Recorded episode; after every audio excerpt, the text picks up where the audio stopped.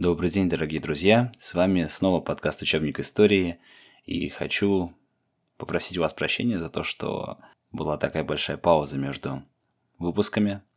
Дело в том, что в моей жизни произошло очень много интересных событий. А, это участие в конкурсе классных руководителей, который я в итоге выиграл. Это участие в Всероссийском форуме «Родные и любимые», которые я помогал организовывать. Это и форум «Новогодняя линейка», в котором я тоже участвовал как соорганизатор. Ну и, конечно, семейные дела, рост дочери, ее воспитание тоже занимает очень много времени. Но, тем не менее, в свободные минуты, в свободные пару часов можно попробовать записать еще один выпуск подкаста. Итак, сегодня мы поговорим про Николая Первого и, как мне кажется, основным лейтмотивом правления Николая I должен быть стук колес. Например, вот такой. Николай был третьим сыном Павла I. В роли самодержавного правителя России его никто себе не представлял, так как при двух других старших братьях вступление на престол было маловероятным. Николая не готовили к управлению страной. Вместе с братом, императором Александром, Николай въезжал во главе победоносной русской армии в Париж в 1814 году. В 17 он женился на дочери прусского короля Шарлотте, которая получила после крещения в православие имя Александры Федоровны. В простых людях и чиновниках Николай больше всего ценил исполнительность, покорность и готовность к подчинению. Прекрасно понимая необходимость и неизбежность реформ, Николай стремился, тем не менее, в первую очередь обеспечить устойчивость существовавших в стране порядков. Из опасения новых потрясений разработка всех реформаторских планов при нем велась в обстановке еще большей секретности, чем при Александре I. В первые годы правления новый царь стремился поставить под свой контроль все вопросы управления страной, включая даже самые незначительные. Для этого в 1826 году был создан особый орган управления – собственная его императорского величества канцелярия. Через эту канцелярию он э, осуществлял личный контроль над действиями министров и ведомств. Обширная канцелярия имела несколько отделений и в зависимости от сферы деятельности подключалось то или иное отделение. Задачей, например, второго отделения канцелярии стало упорядочение законодательства, или по-другому кодификация законов и подготовка единого свода законов. Для этого во главе отделения император поставил возвращенного из ссылки Михаила Спиранского. Итогом стало опубликованное в 1830 году полное собрание законов Российской империи в 45 томах и изданный в 1832 году свод действующих законов Российской империи. Вопросы политического сыска и выявления неблагонадежных входили в видение третьего отделения императорской канцелярии – благодаря широко развернувшемуся преследованию неблагонадежных лиц, представляющих угрозу правящему режиму, третье отделение приобрело широкую известность. Органы третьего отделения были созданы и на местах. Они осуществляли контроль за настроениями умов. Для наведения нужного властям порядка в распоряжении шефа третьего отделения находилась и вооруженная сила корпуса жандармов. Шефом третьего отделения – и корпуса жандармов стал облеченный особым доверием царя генерал Александр Христофорович Бенкендорф. Николай стремился усилить централизацию управления, установить всеобъемлющий контроль над всеми областями развития огромной страны, было увеличено количество государственных ведомств, расширены штаты чиновников, возникла особая прослойка бюрократии. Бюрократический контроль осуществлялся и за печатью. Николай I поставил ее под жесткий контроль цензуры. Изданный при его личном участии в 1826 году цензурный устав был метко назван современниками «чугунным», поскольку вводил множество запретов и ограничивал возможности журналистов, писателей, поэтов высказывать антиправительственные мнения. И хотя он был немного смягчен два года спустя, уставом 1828 года, общую ситуацию это не изменило. После 1847-48 годов, под влиянием революции, которые сотрясли Европу, Николай еще более усилил контроль над обществом, опасаясь проникновения революционной заразы в Россию. Прежде всего, это могло происходить через печать и систему просвещения и образования, поэтому в их отношении был издан целый ряд запретительных мер. Период 1847-55 годов был назван современниками «мрачным семилетием». Николай I уделял большое внимание задаче укрепления дворянского сословия, традиционно являвшегося основной опорой власти. Его беспокоило, что начавшееся еще при Александре I разорение части дворянства продолжилось.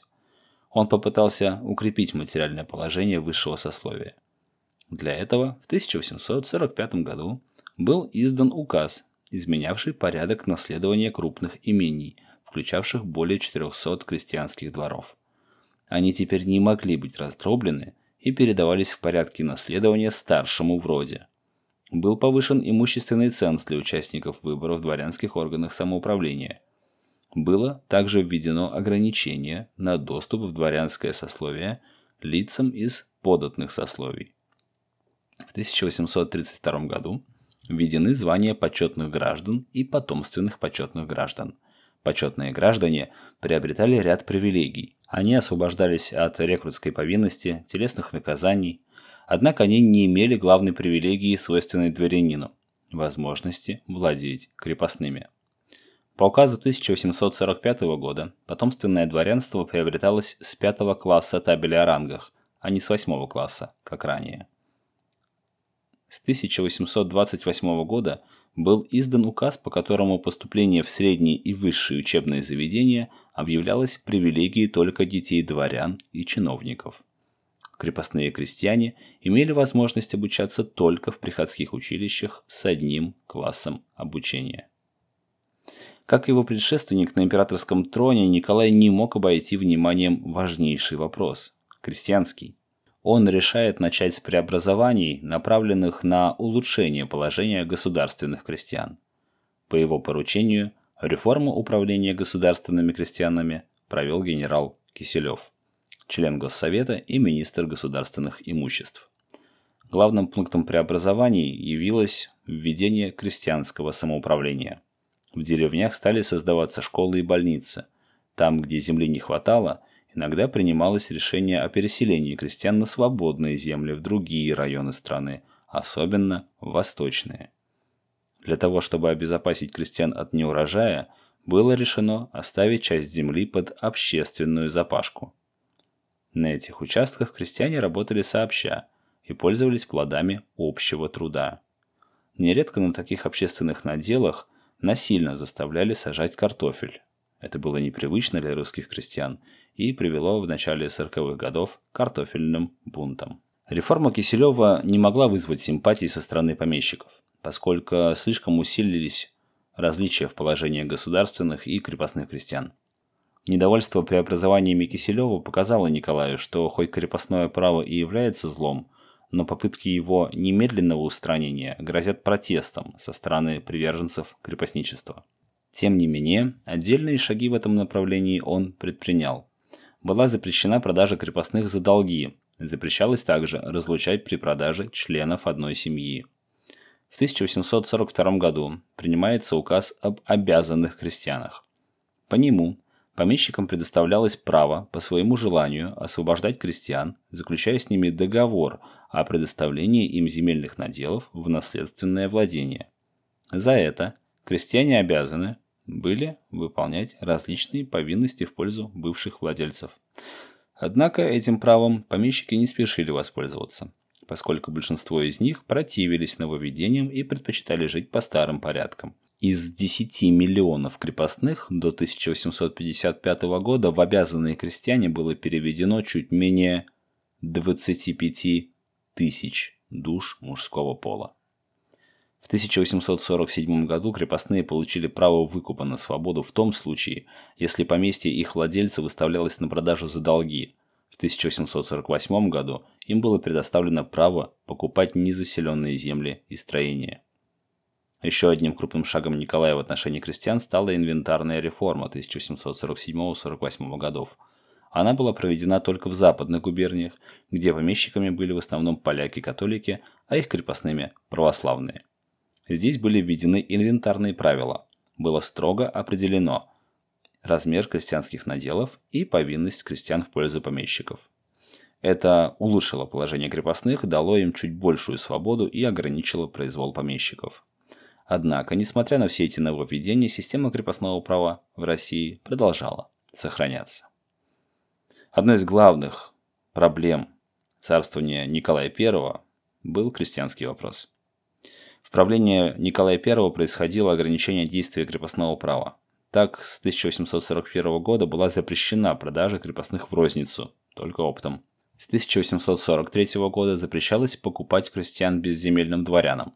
С 1847 года крестьяне имели право выкупаться на волю с землей при продаже имения помещика за долги. В 1848 году крестьянам всех категорий было разрешено приобретать недвижимость. Государство впервые в этот период стало систематически следить, при помощи, конечно же, третьего отделения и Бенкендорфа, за тем, чтобы права крестьян не нарушались помещиками и даже наказывать помещиков за эти нарушения. На протяжении всего правления Николая I работали секретные комитеты по крестьянскому вопросу, которые пытались разработать меры по облегчению положения крестьян и подготовить их к будущей отмене крепостного права. Они занимались улучшением быта крестьян, Впервые была начата программа массового крестьянского образования. Увеличилось число крестьянских школ в стране. Если в 1838 году было около 60 школ для крестьян, в которых училось примерно полторы тысячи учеников, то в 1856 году школ стало более двух с половиной тысяч, и в них училось уже более 100 тысяч учеников. Давайте теперь перейдем к экономическому развитию. Особенно широко государство проводило создание школ на территориях, которые были населены государственными крестьянами. Это происходило в рамках уже упоминавшейся реформы Киселева в 37, 38, 39, 40 и, конечно, 41 годах. Несмотря на ограниченное действие многих указов Николая I и отсутствие должной поддержки со стороны помещиков, все эти мероприятия имели важное значение для подготовки условий и поиска механизмов будущей отмены крепостного права. То есть работа по подготовке к отмене крепостного права велась не только Александром II, которого называют освободителем, но и Николаем I и Александром I, насколько вы помните, тоже. Но экономика – это не только образование, это еще и промышленность. В 30-е и 40-е годы в России начинается промышленный переворот, который завершается в 70-е и 80-е.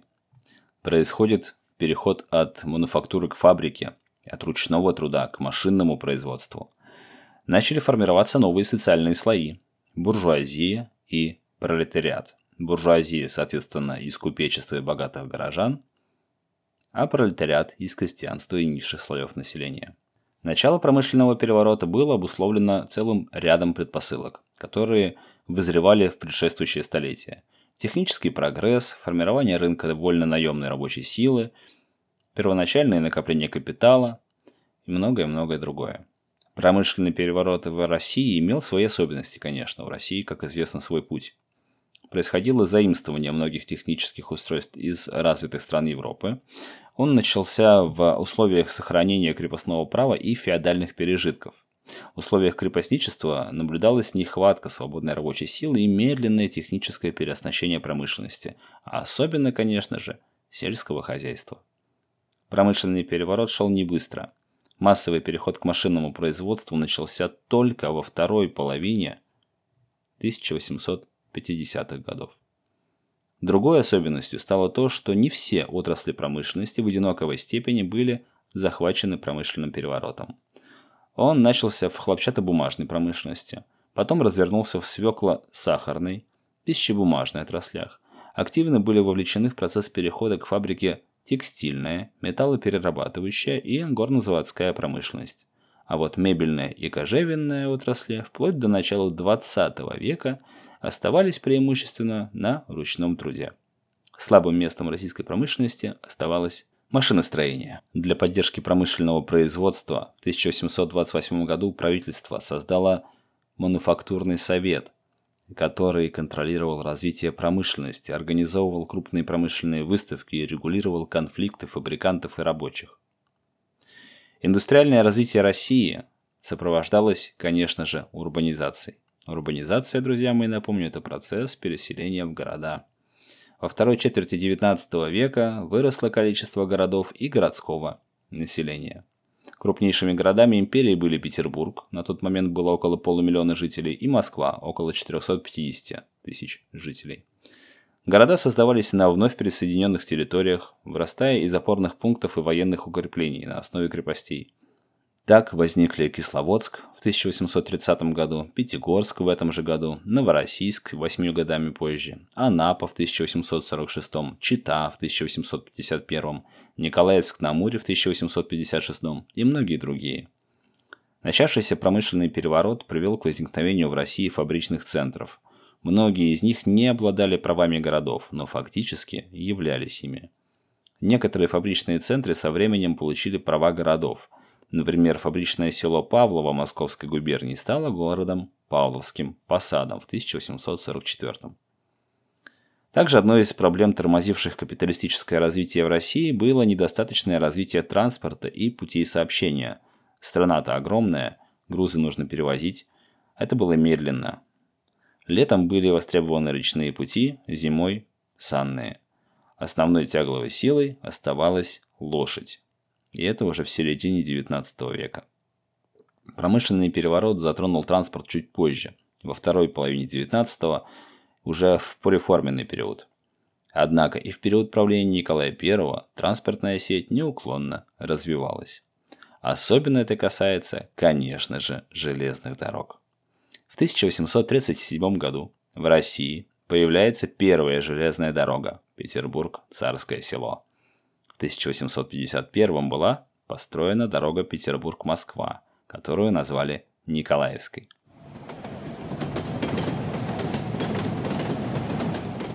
В 1842 году был образован специальный департамент железных дорог. Постройка вагонов и оборудования стала стимулом к развитию машиностроения. Велось также активное строительство шоссейных дорог. Планированием и организацией строительства ведало образованное еще в 1820 году Главное управление путей сообщения. Торговый баланс России в этот период был положительным, чему способствовала политика протекционизма.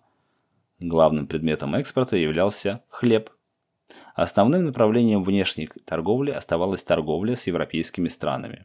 Ведущим торговым партнером России по-прежнему была Англия – на азиатском направлении велась активная приграничная торговля с Китаем. Что касается внутренней торговли, то во второй половине XIX века стало возрастать значение постоянной магазинной торговли, хотя в хлеборобных районах, особенно на Украине, сохранялось значение ярмарочной торговли. В 1839-43 годах под руководством министра финансов графа Конкрина была проведена денежная реформа с целью укрепить позиции российской денежной системы – Обесценившиеся ассигнации были заменены кредитными билетами, которые правительство обменивало на серебро по строго установленному курсу. Во внешней торговле главным средством платежа стал серебряный рубль. Все внешние сделки исчислялись в серебре. Хотя в 30-40-е годы XIX века развивались товарно-денежные отношения, в России преобладало натуральное хозяйство. Объем покупаемых предметов потребления был невелик, поэтому деньги требовались в небольших количествах. В условиях неразвитого рынка и путей сообщения цены на продукты были низкими, а промышленные товары, чаще всего импортные, приобретались небольшим кругом лиц – чиновниками, купечеством и так далее. Денежный оборот э, происходил преимущественно с казной, поэтому денежная реформа 39-43 годов обеспечивала относительно устойчивое денежное обращение, помогала снизить инфляцию, стабилизировать финансовую систему России. На этом на сегодня все. Дальше будет еще несколько выпусков про Николая Первого. А в конце я по традиции, конечно, хочу призвать вас подписаться, поставить лайки везде, где вы слушаете этот подкаст, комментировать, мне это важно. И как раз э, на один из выпусков о моей личной истории я получил очень, к сожалению, я не знаю автора этого комментария, но тем не менее, дословно цитирую. Альфред, привет. Спасибо за подкаст. Мне очень нравится, что есть возможность освежать знания по истории. Ну и за личную историю тоже отдельное спасибо. Мне 37, и все трудности 90-х очень знакомы. И мне очень зашел вывод про то, что у каждого есть своя история. И она может быть не менее интересной, чем история страны. В общем-то, вывод простой и во многом очевидный, но то, как ты его подал, однозначный лайк. позволяет вспомнить, что не нужно смотреть по сторонам и чего-то ждать. В своей жизни день за днем тоже может происходить много интересного. Абсолютно так. Абсолютно с этим согласен. И большое спасибо автору за такой глубокий и важный комментарий, такую важную обратную связь. Э, для меня это действительно очень, очень ценно. Каждый из нас творец собственной истории, а судьба нашей страны складывается из судеб ее населяющих людей. 140 с чем-то миллионов личных историй складываются в историю нашей огромной страны. Поэтому я вас призываю и желаю вам положительных, позитивных, приятных, запоминающихся, важных, добрых историй вашей жизни. И тогда история нашей страны тоже станет именно такой. Ну а с вами был Альфред Гринмерис, учитель истории из Санкт-Петербурга. Учите историю, любите историю. И помните, что история по-прежнему лучший учитель, у которого все еще самые плохие ученики. Всего доброго.